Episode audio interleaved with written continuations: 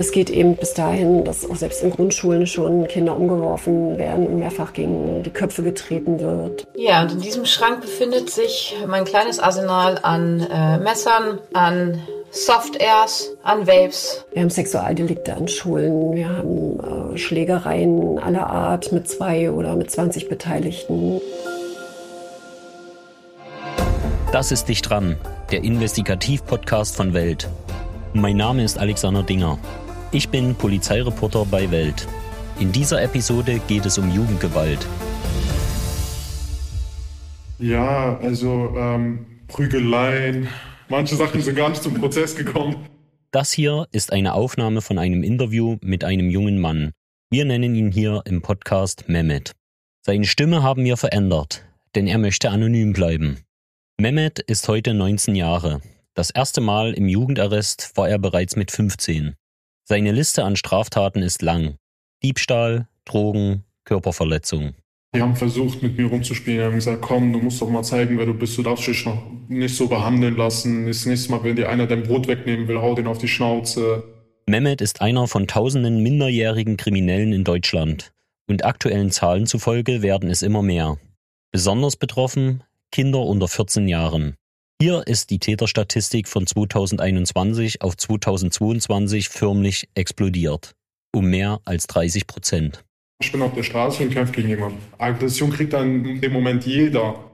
Experten sind ratlos. Was hat den Anstieg verursacht? Die Pandemie, Migration, häusliche Gewalt oder Videospiele? An sich ist Jugendkriminalität für Expertinnen und Experten nichts Neues. Es gibt sie schon immer und seit Jahren verzeichnen wir insgesamt einen Anstieg in Deutschland. Die Straftaten, Körperverletzung, Diebstahl, Beleidigung oder Sachbeschädigungen zum Beispiel. Ich kenne das aus meiner Arbeit. Als Ursachen werden immer wieder genannt wachsende Armut, soziale Ausgrenzung, fehlgeschlagene Integration. Also habe ich erstmal nichts anderes erwartet, als ich mir Anfang April die neue polizeiliche Kriminalitätsstatistik des Bundeskriminalamtes angeschaut habe. Einen weiteren Anstieg bei der Kriminalität, ja, und auch bei den Minderjährigen. Aber nicht das. Ein Anstieg von 35,5 Prozent innerhalb eines Jahres. Die Gruppe der jungen Täter macht zwar nur einen kleinen Anteil bei den Straftätern insgesamt aus, so sind 4,4 Prozent der Täterinnen und Täter unter 14 Jahren, 9 Prozent unter 18. Doch dazu kommen einige extreme Straftaten. Angriffe auf Polizei und Rettungskräfte zu Silvester in Berlin, Mord in Freudenberg in NRW, Folter in Norddeutschland in Heide. Die Straftäter, Kinder und Jugendliche. Ich habe mich gefragt, was ist hier eigentlich los? Was ist mit den Kindern passiert? Oder vielmehr, was passiert gerade mit unserer Gesellschaft in Deutschland? Mit uns? Wer ist verantwortlich? Und was können wir tun? Meine Kolleginnen und Kollegen bei Welt ging das genauso. Also haben wir uns auf die Suche nach Ursachen und auch nach möglichen Lösungen für Jugendkriminalität gemacht. Um Jugendgewalt besser zu verstehen, habe ich Mehmet getroffen, in einer Polizeistation in Westdeutschland. Außer uns sind noch zwei Polizeibeamtinnen und ein Sozialarbeiter im Raum. Wir sind fünf Kinder gewesen zu dem Zeitpunkt, in einer ganz normalen Wohnung. Es ist jetzt auch keine arme Gegend, ne? es ist jetzt halt kein, wo man sagt, es ist ganz arm da. Mehmet ist weder klein noch groß, vielleicht 1,80 Meter würde ich schätzen, weißes Hemd, schwarze Hose, Sportschuhe, eher drahtig. Kurze schwarze Haare und ein nettes Lächeln. Es ist eine ganz normale Gegend, so, wo man sich nicht hätte denken können, dass jemand wie, der da wohnt, ja, solch, äh, zu solchen Sachen kommt. Mhm. Ja. Und wie sind Sie zu, zu solchen Sachen gekommen und, und was sind solche Sachen? Ja, also ähm, Prügeleien, äh, sagen wir mal, ich weiß gar nicht, welche Sachen ich noch gar nicht hier erwähnen darf. Ich muss ja, tut mir leid, bei allem Respekt, aber ich muss vorsichtig sein, weil vielleicht ist man gar nicht, manche Sachen sind gar nicht zum Prozess gekommen. Heute ist Mehmet 19 Jahre. Ursprünglich kommt er aus Berlin. Als er 10 Jahre alt ist, zieht seine Familie in eine westdeutsche Großstadt. Mit dem Wechsel kommt Mehmet nicht gut klar. In Berlin ist das ja nicht so, da kommst du ja was später an die Oberstufe. Und daran musste ich mich erstmal gewöhnen, hatte keine Freunde, war noch relativ kindlich im Kopf, ne? weil Oberstufe direkt, habe keine Freunde gefunden, wurde gemobbt, ich war viel dünner, ich war echt schmal. und hatte keine Freunde, keine Aufmerksamkeit. Irgendwann wollte auch nicht mehr in die Schule deswegen gehen. Ne? Er wechselt von der Realschule auf die Hauptschule. Und da findet er dann Freunde. Die falschen. Die haben versucht, mit mir rumzuspielen. Die haben gesagt, komm, du musst doch mal zeigen, wer du bist. Du darfst dich noch nicht so behandeln lassen. Das nächste Mal, wenn dir einer dein Brot wegnehmen will, haut ihn auf die Schnauze. Genau das tut Mehmet dann irgendwann auch. Das hat sich in dem Moment halt gut angefühlt, weil man angesehen wurde. Wenn man lange Zeit nicht gesehen wird und auf einmal von so vielen Leuten gesehen wird und viele Freunde kriegt, das ist halt in dem Moment ein befreiendes Gefühl. Da fühlt man sich schon besser, kann man besser schlafen, denkt man sich. Und begibt sich, zumindest war es bei Mehmet so, auf den Weg, ein Intensivtäter zu werden. Denn nach der für ihn positiven Gewalterfahrung schlägt der Junge immer wieder zu. Außerdem beginnt Mehmet mit Kampfsport um sich noch besser verteidigen zu können auf der Straße. Man denkt gar nicht an die andere Person oder an welche Konsequenzen jetzt kommen können. So, daran denkt man nicht, weil das einfach das andere Gefühl überschlägt, also das Gefühl in dem Moment überschlägt alle anderen, weil man wollte halt immer mehr, mehr von diesem Ruhm, den man in dem Moment gekriegt hat. Davon wollte man immer mehr von, vom Push. Mit 15 Jahren kommt er ins Gefängnis. Jugendarrest. Sieben Tage. Das war hart, meint Mehmet. Sobald ich aber wieder in der Stadt ankam, da wurde ich geliebt wie noch nie von den Leuten. Also die Freunde haben mich angesehen, erzähl mal, wie war das? Jeder hat mich gefragt, jeder hat mich gesucht. Ich gucke auf dem Handy tausende Nachrichten. Statt dass ich dann an die Zeit im Knast nachgedacht habe, war es tatsächlich so, dass ich mir gedacht habe, guck mal, das, doch, das hat doch was Gutes. Dann habe ich angefangen so zu denken, so, ja, man wurde beliebt da. Die Mädels haben einen angeguckt damals. So, es äh, war einfach so ein Gefühl von, äh, ja, jeder guckt mich an. Seine Eltern sind überfordert mit ihrem kriminellen Sohn.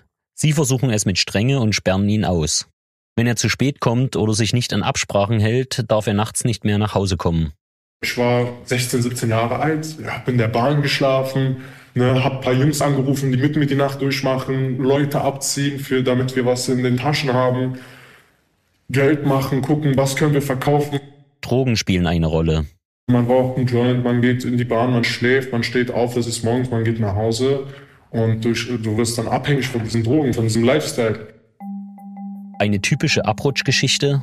Umzug, Hauptschule, Mobbing, überforderte Eltern, Drogen. Aber machen wir uns mit solchen Erklärungen vielleicht alles zu einfach? Und wie erklären Sie dann den Anstieg der Jugendkriminalität um mehr als ein Drittel innerhalb eines Jahres? Sibylle Winter ist stellvertretende Direktorin an der Klinik für Psychiatrie, Psychosomatik und Psychotherapie des Kindes- und Jugendalters an der Charité in Berlin. Wir haben sie am Telefon erreicht. Wir reden ja in der Kinder- und Jugendpsychiatrie eigentlich immer von multifaktoriell. Ne?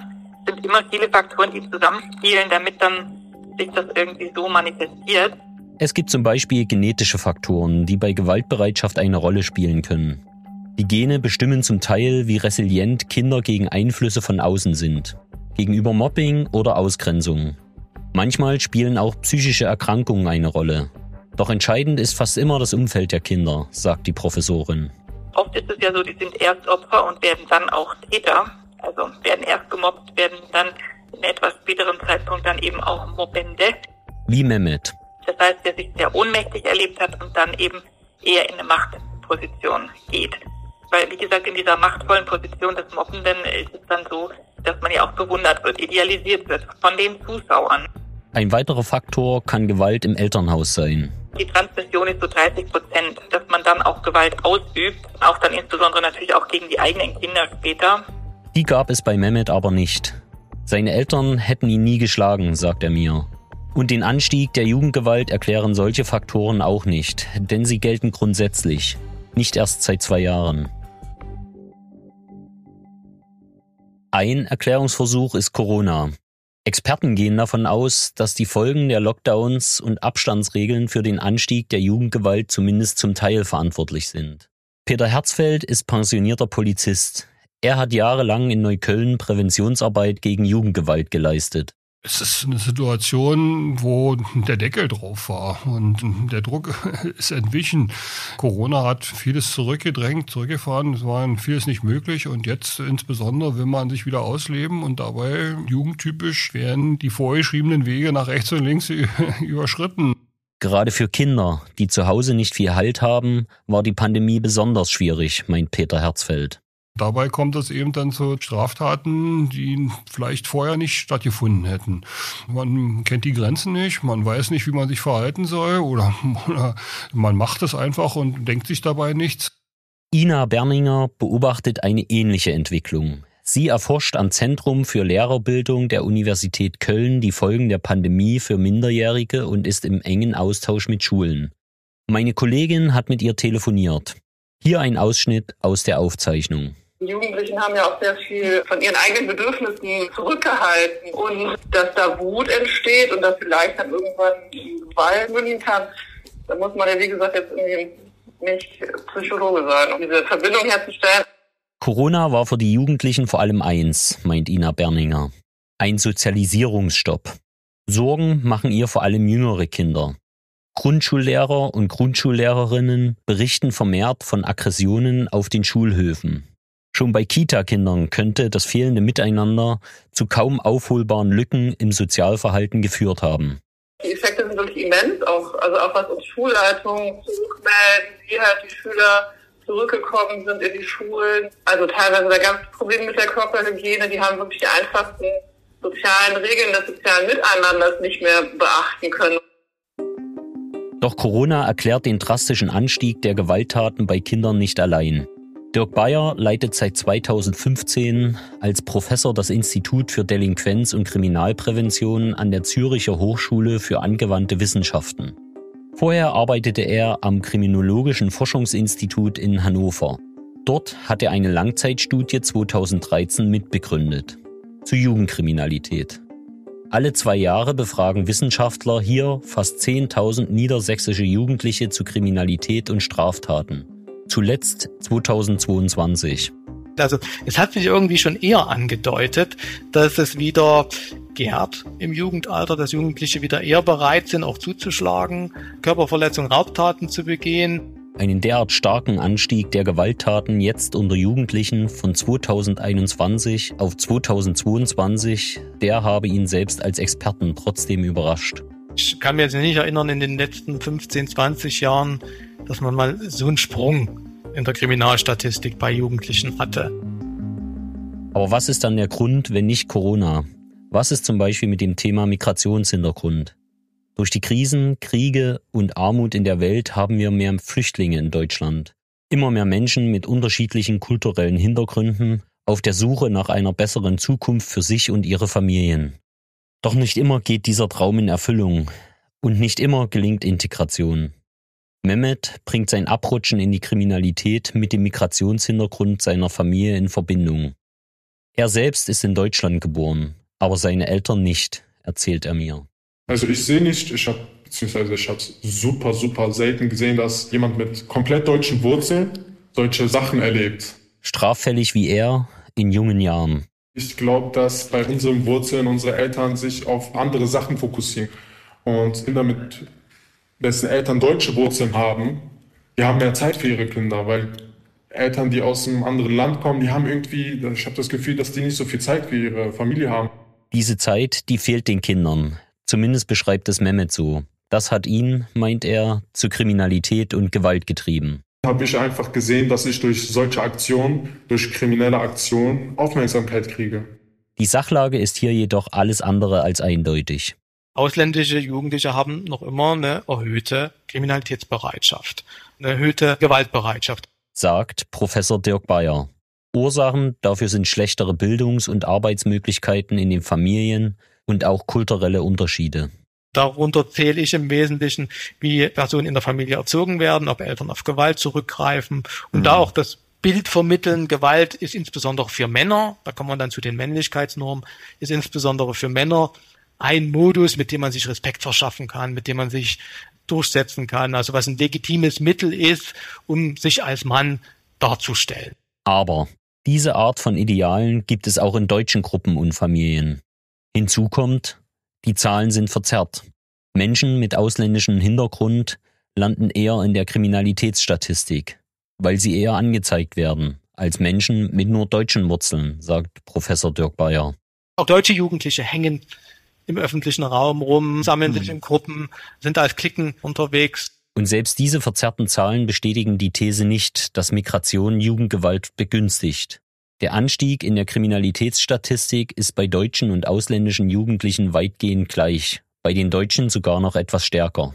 Und zum Thema toxische Männlichkeit ist zu sagen, ein Teil von sehr schweren Straftaten wurde in den letzten Jahren von Mädchen begangen. Zum Beispiel der Mord in Freudenberg an der zwölfjährigen Luise. Und in Heide folterten Mädchen im Alter von 14 bis 17 Jahren eine 13-jährige. Eine andere These für mehr Jugendgewalt ist die der gefährlichen Stadt. Vorzeigebezirk im Negativen ist hier deutschlandweit Berlin-Neukölln. Anja Dix arbeitet hier. Sie ist Präventionsbeauftragte bei der Polizei in Südneukölln. Ich gehe in Schulen und mache mit Klassen in der Regel ab der Klassenstufe 5 Unterrichte zum Thema, wie verhindere ich Gewalt, wie verhindere ich es, Opfer von Straftaten zu werden. Ja, und was passiert eben auch, wenn ich auf die dumme Idee komme und zum Täter werde. Sie und ihre Kollegen und Kolleginnen betreuen 37 Schulen und haben schon so gut wie alles gesehen.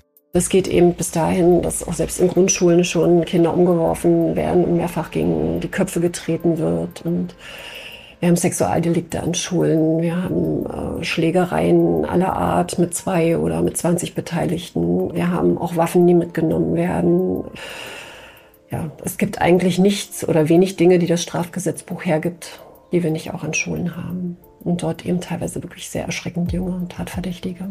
Gängige Waffen sind zum Beispiel Messer oder auch Böller. Zum Beispiel rund um Silvester, dass die Kids das lustig fanden, mal so einen Polenböller in eine Personengruppe zu werfen. Und auch darüber können ja wirklich erhebliche Verletzungen entstehen. Oder auch mal mit einer Schreckschusswaffe aus dem Klassenraum schießen. Bei leichter Gewalt versuchen die Lehrer und Lehrerinnen und Verantwortlichen in den Schulen, die Probleme meist selbst zu lösen. Die Polizei wird gerufen, wenn die Vorfälle schwerwiegend sind. Oder wenn das Elternhaus absolut sich unzugänglich zeigt und überhaupt nicht zu überzeugen ist, mit der Schule zusammenzuarbeiten. Dann macht die Uniform am Tisch doch manchmal Eindruck. Dann sitzen da am Tisch das Kind selber, um das es eben geht, was die Gewalttat begangen hat, die Eltern des Kindes, in der Regel ein Vertreter der Schulleitung, jemand von der Schulsozialarbeit und zwei aus meinem Team. Es wird gesprochen. Wie das dazu kam, zu der Situation, was der Mensch empfunden hat dabei ja, was eben dazu geführt hat, dass dann die Faust erhoben wurde beispielsweise und ins Gesicht geschlagen oder eben auch mal gegen den Kopf getreten. Auch solche Fälle haben wir. In erster Linie geht es darum, dass das Kind lernt, anders mit Wut umzugehen. Das sind auch Gespräche, die würden auch Eltern oder Schulsozialarbeiter führen. Die haben, glaube ich, ganz ähnliche Inhalte. Aber irgendwie wirkt es bei uns eben auch nochmal anders, weil wir einfach eine Uniform tragen und den Eltern durch die Anwesenheit der Polizei klar wird, dass es eben hier nicht mehr nur ein dumme Jungenstreich ist, sondern eben tatsächlich die Polizei auf den Plan ruft. Das sei oft wichtig. Weil es eben Eltern gibt, die das Verhalten ihres Kindes verharmlosen, relativieren, anderen die Schuld geben. Und wenn man denen dann aber sagt, nee, nee, ihr Kind hatte da schon mindestens eine Beteiligung an der Situation, dann kommt man die in der Regel auch dazu, dass sie ja mitmachen, miterziehen, einsteigen, den Konflikt eben gut zu lösen für alle Beteiligten. Aber ist das nur ein Neukölln-Problem? Ist die Situation auf dem Land besser? Silke Müller ist Schulleiterin an der Waldschule in Hatten bei Oldenburg. Ihre Oberschule gilt bundesweit als Vorzeigeschule der Digitalisierung, wurde vom Land Niedersachsen und vom Branchenverband Bitkom ausgezeichnet. Alle Schüler haben ein iPad, es gibt ein Podcaststudio, digitale Elternabende und eine Social-Media-Sprechstunde und ein Waffenproblem. Ja, und in diesem Schrank befindet sich meine kleine Sammlung, mein kleines Arsenal an äh, Messern, an Soft-Airs, an Vapes und was es im Schulkontext sonst so alles gibt. Alles von den Schülern. Soft-Airs sind Druckwaffen. Waves sind Klappmesser in verschiedenen Formen und Ausführungen. Keine Gewalt auf dem Dorf? Silke Müller kann da nur müde lächeln. Das sei hier genauso ein Problem wie in Ballungsräumen. Die trifft die Kinder auf dem Land genauso wie die in der Stadt. Nur guckt man da eben oftmals nicht genau hin oder eher mal gerne weg und sagt, ach, wir sind ja auf dem Land. Auch im ländlichen Niedersachsen gibt es eine Zunahme von physischer, psychischer und von digitaler Gewalt. Und zwar schon länger, sagt die Schulleiterin. Ich kann nur wahrnehmen aus der Schule, dass das auch weit vor Corona schon der Fall war, ne? dass tatsächlich tätliche Auseinandersetzungen stärker werden. Und wenn ich von tätlichen Auseinandersetzungen spreche, ist es einerseits eine wirkliche Körperverletzung. Im letzten Jahr hatten wir eine Körperverletzung mit Nasenbeinbruch. Gewalt, meint die Schulleiterin, habe es zwischen Kindern schon immer gegeben. Doch die Qualität, also die Stärke der Gewalt, habe inzwischen ein anderes Ausmaß angenommen. Und das, glaubt Silke Müller, hat wesentlich mit dem Digitalen zu tun. Auf den sozialen Medien, im Netz begegnet den Kindern alles. Mobbing, Mord und sexuelle Gewalt. Und für die Kinder ist die digitale Welt genauso real, genauso wie die analoge, also der Alltag, das tägliche Miteinander in der Schule. Die Schulleiterin spricht von Verrohung. Das heißt, es ist so eine Dunkelwelt, in der kein Erwachsener vorhanden ist, wo die Kinder immer mehr abdriften, absinken und immer fürchterliche Dinge aushalten müssen. Vor allen Dingen auch. Es ist ja nicht nur, dass sie alle Täter sind, sie sind ja auch teilweise Opfer. Opfer dessen, dass sie sehen müssen, Opfer dessen, was sie aushalten müssen. Das Digitale speichert alles. Konflikte werden nie beendet. Dieses 24-7 auszuhalten. Früher konnte ich ins Kinderzimmer gehen, mal zumachen, weinen, schreien, was auch immer. Und dann war der Fall irgendwann beendet und ich konnte meine Seele reinigen. Das können die Kinder nicht mehr. Silke Müller hat ein Buch geschrieben. Wir verlieren unsere Kinder und plädiert für eine Einmischung der Eltern, für ein Hinsehen und ein Zeitnehmen.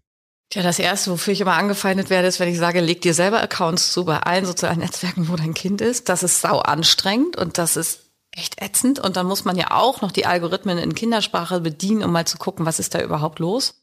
Aber auch wenn es anstrengend und ätzend ist, Silke Müller meint, da geht kein Weg dran vorbei. Außerdem bräuchten wir ein gesellschaftliches Bewusstsein für die Gefahren im Netz. Vielleicht sollten wir sogar über Sperrungen und Verbote auf Social Media für Kinder nachdenken, meint die Schulleiterin aus Niedersachsen. Wenn wir recherchieren, wie viel Gewalttaten dort verbreitet werden, wie viel Gewalt Kinder sehen, was sie zur Verfügung gestellt bekommen, wie viel Verschwörungstheorien sie zur Verfügung gestellt bekommen, wie sie manipuliert werden können.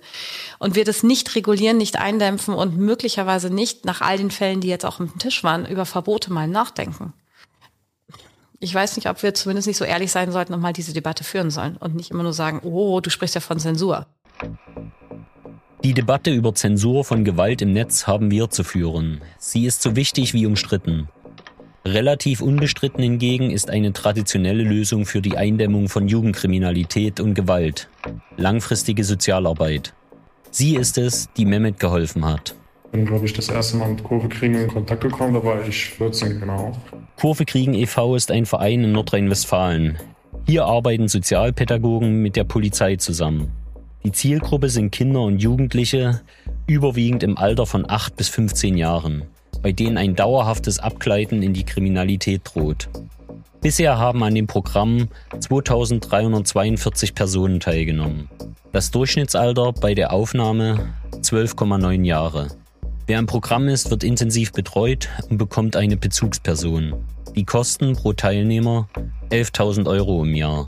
Die Erfolgsaussichten, dass das Programm hilft, etwa 50-50. Ich dachte mir, es bringt doch eh nichts, totaler Unsinn.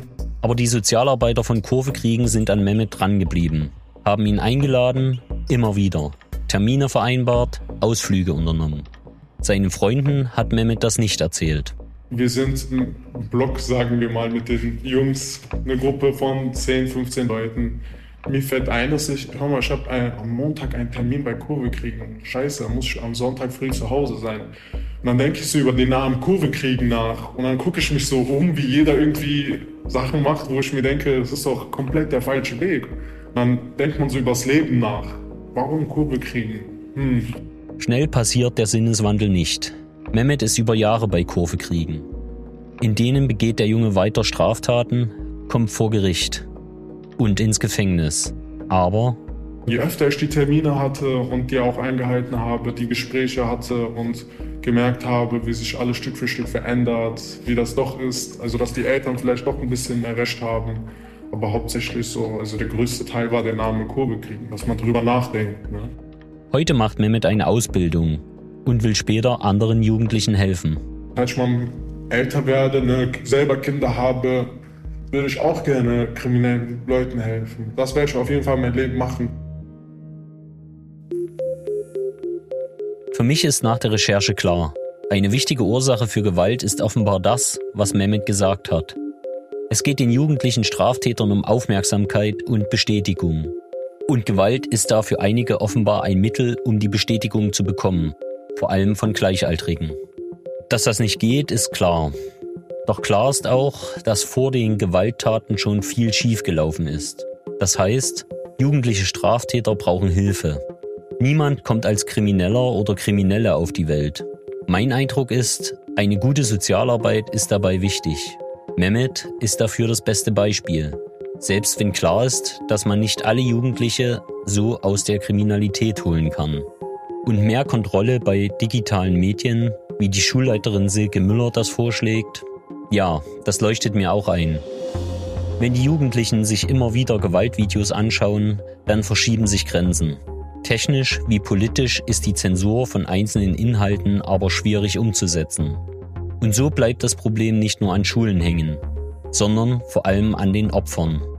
Natürlich könnte es sein, dass die aktuelle Statistik nur ein krasser Ausreißer ist. Vielleicht doch wegen Corona, dass die Spitzenwerte jugendlicher Gewalt schon bald wieder sinken. Aber dafür spricht wenig. Deutlich mehr spricht dafür, dass zum Beispiel brutale Jugendgewalt uns in Deutschland noch weiter beschäftigen wird. Das war Dicht dran, der Investigativ-Podcast von Welt zu Jugendkriminalität. Recherche Welt, Wolfgang Bücher, Martin Lutz, Anna Gröning und ich, Alexander Dinger. Redaktion Welt, Antonia Beckermann und Sonja Gillard. Autorin Anna Loll. Produktion DPA Anne Krüger und Sebastian Dressel. Produktionsmanagement DPA Dorothee Barth. Executive Producer DPA David Krause.